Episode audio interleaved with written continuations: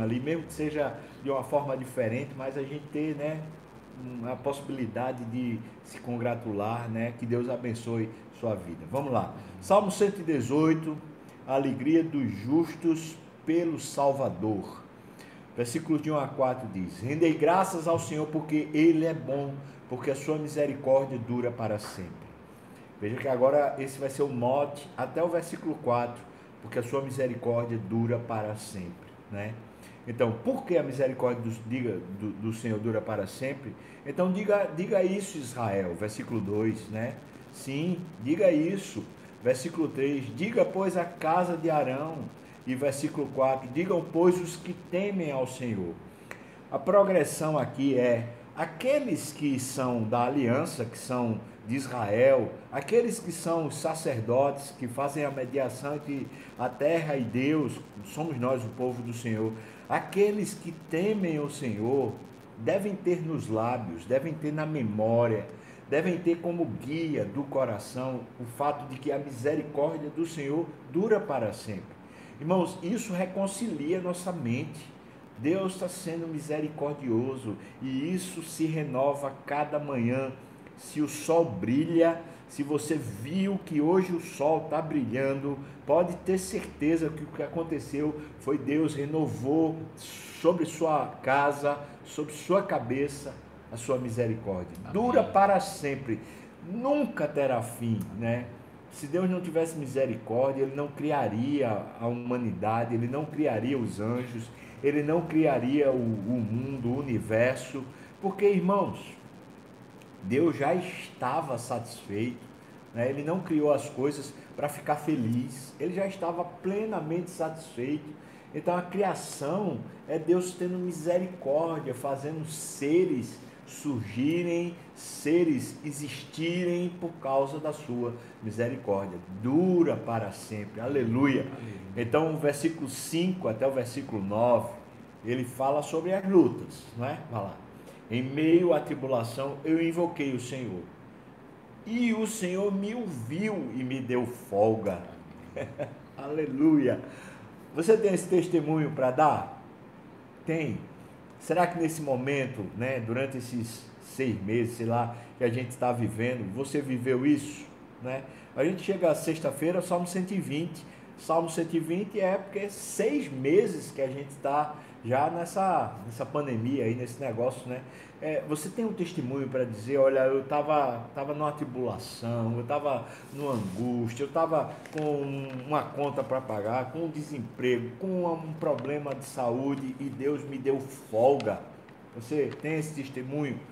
Eu tenho certeza que sim, né? Pode ser que a gente tenha tido folga e voltou para a luta, mas houve uma folga, né? Porque Deus é assim. O Senhor, versículo 6, o Senhor está comigo, eu não temerei que me poderá fazer o homem? O que é que pode fazer? Né? Deus está comigo. Vamos parar de ter medo. Alô, alô. vamos parar de ter medo, irmão. Vamos voltar para a igreja, vamos voltar para a vida. Vamos, saia, da, saia desse castelo que você está, saia da sua casa. Vamos começar a voltar, está na hora de retornar. Mesmo você de cabelo branco, está na hora de retornar. Vamos embora, vamos, vamos participar da vida, não é? Quer que, quer que me pode fazer o homem, porque o Senhor está comigo. Versículo 7 de novo. O Senhor está comigo entre os que me ajudam, por isso eu verei cumprido o meu desejo nos que me odeiam. Os que me ajudam são, são uma maneira de eu ver Deus comigo, né? E Deus certamente vai me abençoar e me livrar dos que me odeiam. Ah, eu posso dizer para você, eu tenho esse testemunho para dar a gente como pastor, né, só por a gente querer viver a vida correta, a gente termina ganhando inimigos. Às vezes a gente tem que disciplinar uma pessoa na igreja e a pessoa se torna sua inimiga. Às vezes a gente tem que corrigir uma conduta e a pessoa não aceita, né? Às vezes a gente tem que pegar um processo que está acontecendo e a gente tem que intervir e termina ganhando inimigos, né? Inimigos que na verdade não são nossos, são inimigos de Cristo eu sei o que é isso, eu, eu conheço isso na minha pele, né? O Senhor é bom. O Senhor nos livra daqueles que nos odeiam. Louvado seja. Deus. Versículo 8: Melhor é buscar refúgio no Senhor do que confiar no homem. Melhor é buscar refúgio no Senhor do que confiar em príncipes. Aqui, príncipes é a ideia desses governantes, desses governos, dessas autoridades. É melhor confiar no Senhor. E a palavra do Senhor diz para a gente que a gente não deve deixar de congregar. É melhor confiar no Senhor. O que é que você acha? É melhor do que confiar em príncipes, né? E veja só, irmãos, a gente tá, eu acho que a gente já está na pós-pandemia. Eu acredito nisso de verdade, né? Os números estão só descendo, descendo ladeira.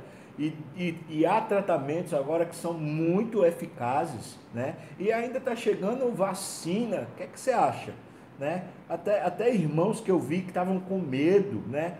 Irmãos que realmente estavam temerosos, agora estão, estão com mais confiança. Eu vi domingo aqui um casal que estava com medo, estava pondo medo na família, né? O tempo todo, não, não, não. E eles, o tempo todo assim, naquela crise, eles estavam aqui domingo. Louvado seja Deus, porque Deus vence essas essas armadilhas, esses grilhões, ele desbarata, ele quebra. Louvado seja Deus, não é? Melhor confiar no Senhor do que confiar nesses, nessas autoridades, né? Deus é bom, irmãos. E, e aqui, para nós, vamos lá. Vamos ser sinceros, né?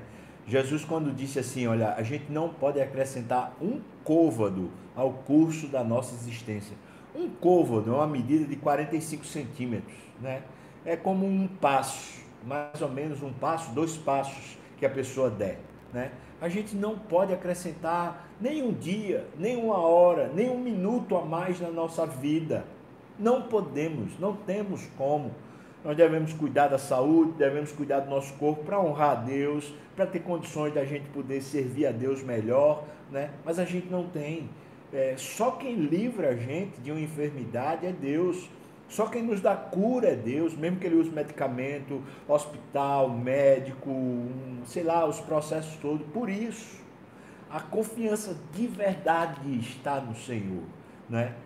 Então não tenha medo, não tenha medo. Se, se Deus tiver que, que levar, me levar hoje, Ele me leva, não é? Seja pelo que processo for, e eu vou me encontrar com Ele, então vai ser melhor ainda, né? Ok, versículo 10 até o versículo 14, ele diz: Todas as nações me cercaram, mas em nome do Senhor as destruí. Ele está falando daqueles que odeiam ele, né? Ele prevaleceu, ele venceu por causa do nome do Senhor. Veja que ele fala em nome do Senhor, não foi da minha força, não foi porque eu sou inteligente ou seja, sou bom. Versículo 11: Cercaram-me, cercaram-me de todos os lados, mas em nome do Senhor as destruí de novo. Veja, em nome do Senhor. Versículo 12: Como abelhas me cercaram, porém, como fogo em espinhos foram queimadas, em nome do Senhor as destruí. Versículo 13: Empurraram-me violentamente para me fazer cair, porém o Senhor me amparou. Como é bom a gente poder colocar, né, repousar a nossa esperança e a confiança na palavra do Senhor, na, na presença do Senhor. Por quê? Porque por mais que tentem derrubar, quem nos segura é Deus. Né? É, por mais que a, que a gente seja odiado, por mais que as pessoas discriminem, por mais que haja problema, por, por mais que a gente diga assim, agora não tem saída, há um problema de enfermidade, um cansaço, uma, uma tristeza, Deus vai lá e levanta a gente de volta, porque Ele é poderoso para fazer, Ele é. Versículo 14: O Senhor é a minha força e o meu cântico, porque Ele me salvou. Aleluia! Que Deus é esse? Pensa comigo, meu Senhor, Ele chama as estrelas pelo nome, esse universo, com bilhões de anos-luz de extensão, e Ele chama cada estrela desse universo pelo nome, e nenhuma delas vem a faltar, porque Ele me salva porque ele se preocupa com minha minha preocupação, com a minha tribulação, com a minha tristeza. Por que, que ele se preocupa com os que com os homens que querem me derrubar e ele me levanta. Eu não tenho como dizer para você o motivo, a não ser misericórdia. A sua misericórdia dura para sempre. Ele tem um amor por mim, ele tem um amor por você, que a gente não tem como contabilizar. Como eu vou programar esse amor? Como é que eu vou dizer é assim, é desse jeito? É, é gigante. Nunca tem fim, nunca tem fim. Versículos 15 até o versículo 21, ele diz: Nas tendas do justo a voz de júbilo e de salvação, a destra do Senhor faz proezas. Vamos confiar Vamos confiar, porque a gente pode começar a louvar agora, na confiança e na esperança, porque a destra do Senhor faz proezas, Ele é poderoso. E Ele quer fazer na sua casa, na sua vida, Ele quer fazer na sua memória, Ele quer fazer no seu coração. Então vamos confiar. A destra do Senhor se eleva, a destra do Senhor faz proezas. Não morrerei, antes viverei e contarei as obras do Senhor. Aleluia! Que coisa poderosa! Não morrerei, antes viverei e contarei as obras do Senhor. Toma essa posse, tome posse dessa palavra, né? A gente vai contar, narra esse testemunho, manda para cá para a secretaria da igreja. Olha, eu, eu vivi isso e Deus, Deus veio, Deus interveio, Deus abençoou, Deus derramou graça. Louvado seja o nome amém, do Senhor, amém. né? O Senhor me castigou severamente, mas não me entregou à morte abriu-me as portas da justiça, entrarei por elas e renderei graças ao Senhor. Você está entendendo o que ele está falando? A luta dele parece ser contra pessoas que odeiam ele e que estão causando tristeza. De alguma maneira, isso, isso fez com que ele quase morresse. A gente não sabe qual foi a situação, mas é quase como se ele tivesse morrido e ele entendeu: ah, foi Deus, isso foi a mão de Deus, foi o Senhor que estava me, me trabalhando. Ele chama de castigo, né? Essa palavra que ele usa como castigou aqui significa disciplinar, instruir. Veja, o Senhor estava me disciplinando e me instruindo enquanto eu sofria, né? Foi severo, foi duro, mas ele não me entregou à morte. E aí ele diz: O Senhor me abriu uma porta da justiça. Será que alguém tem causa na justiça aí que o Senhor abriu uma porta? Mas aqui é uma justiça mais do que a justiça dos homens, né? Essa aqui é a justiça divina. Isso aqui é a obra de Cristo, irmão. É a obra de Cristo que ele abriu para nós. É por essa porta que a gente rende graças. Cristo, o santo, o perfeito, o justo, morreu em meu lugar. Aleluia. Essa é a obra da justiça que eu entro, né? Essa é a porta que se abriu para mim. Eu posso entrar no santo dos santos, no, no, no, na presença desculpa, na presença de Deus por causa dessa porta. Aí ele diz, né, versículo 20: Esta é a porta do Senhor, e por ela entrarão os justos, aqueles que foram justificados cobertos pelo sangue de Jesus. Render-te-ei graças porque me acudiste e foste a minha salvação.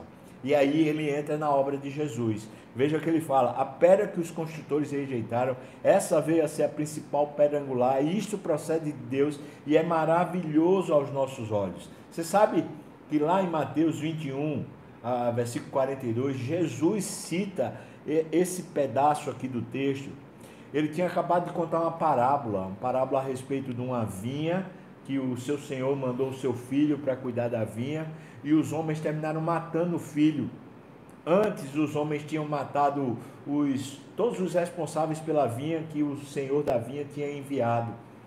E Jesus explica, ele diz: essa vinha é você, povo de Israel. E Deus mandou, mandou profetas, Deus mandou servos, e vocês mataram todos, e depois vocês mataram o filho, né? Essa pedra é Jesus. Jesus toma posse dessa palavra e ele fala: Eu sou essa pedra, a pedra angular, a pedra que os construtores rejeitaram. Isso procede do Senhor e é maravilhoso aos nossos olhos. Versículo 24: Este é o dia que o Senhor fez, regozijemo-nos e alegremo-nos nele. Quer ser, quer ser pedra viva, a pedra que é posta, encaixada na pedra do Senhor, né? nessa pedra angular que é o Senhor, para a gente construir uma igreja viva, um santuário de Deus vivo, Nós somos as pedras vivas. Quem diz isso é Pedro, né? Como a gente, como a gente pode ser essa pedra viva? Está aqui. Regozijemo-nos e alegremos-nos nele. Vamos transformar o nosso pranto em, em folguedos de alegria, porque houve justiça, porque o Filho de Deus morreu em nosso lugar e nós hoje somos filhos do Deus Altíssimo. Aleluia. Versículo 25: Ó, oh, salva-nos, Senhor, nós te pedimos, ó oh, Senhor, concede-nos prosperidade. Amém. Você pode dizer amém, bem forte. Amém. Senhor, nos salve Senhor, nos salve desses principados e potestades, dessas, dessas calamidades que têm assolado o mundo. Senhor, me salve e traga, Senhor, como está aqui, te pedimos, concede-nos prosperidade. A palavra prosperidade é avançar, é progredir, obter sucesso, finalmente ser proveitosa a vida. A vida se encaixar, a vida fazer sentido, a vida está cheia. Veja que salmo poderoso toma posse da obra do Senhor, entra por essa porta da justiça. Você é justo, então agora celebre o nome do Senhor, comece a se alegrar, a se regozijar no Senhor e clama: salva-nos, Senhor, salva-nos e finalmente, Senhor, concede-nos prosperidade. Aleluia. Versículo 26: Bendito que vem em nome do Senhor. A vós outros da casa do Senhor, nós vos abençoamos. Amém. Veja, nós abençoamos. Você entende, irmãos? Nós somos os sacerdotes.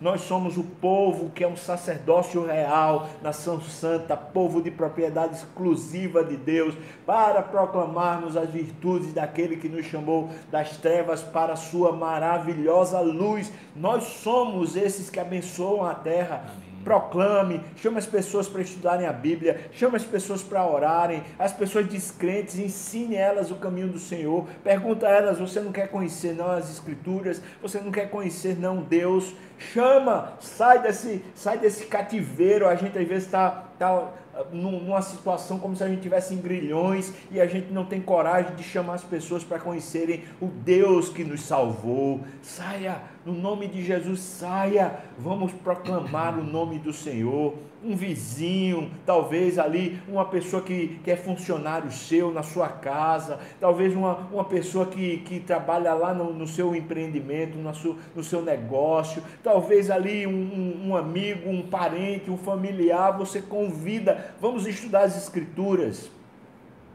Agora, é, essa semana, né, que, que passou, um, um membro daqui da igreja falou, olha, ele faz parte de um clube de moto, e ele disse assim, pastor, eu tô, tô me sentindo inclinado, assim, chamado por Deus para chamar alguns amigos desse clube de moto para a gente estudar a Bíblia. Eu falei, rapaz, faça isso, me dou a maior força, o que eu puder ajudar, eu vou ajudar. E, e ele me contou agora que ele, que ele convidou e, e aceitaram, louvado seja Deus, para estudar a Bíblia, gente descrente que quer conhecer a Deus.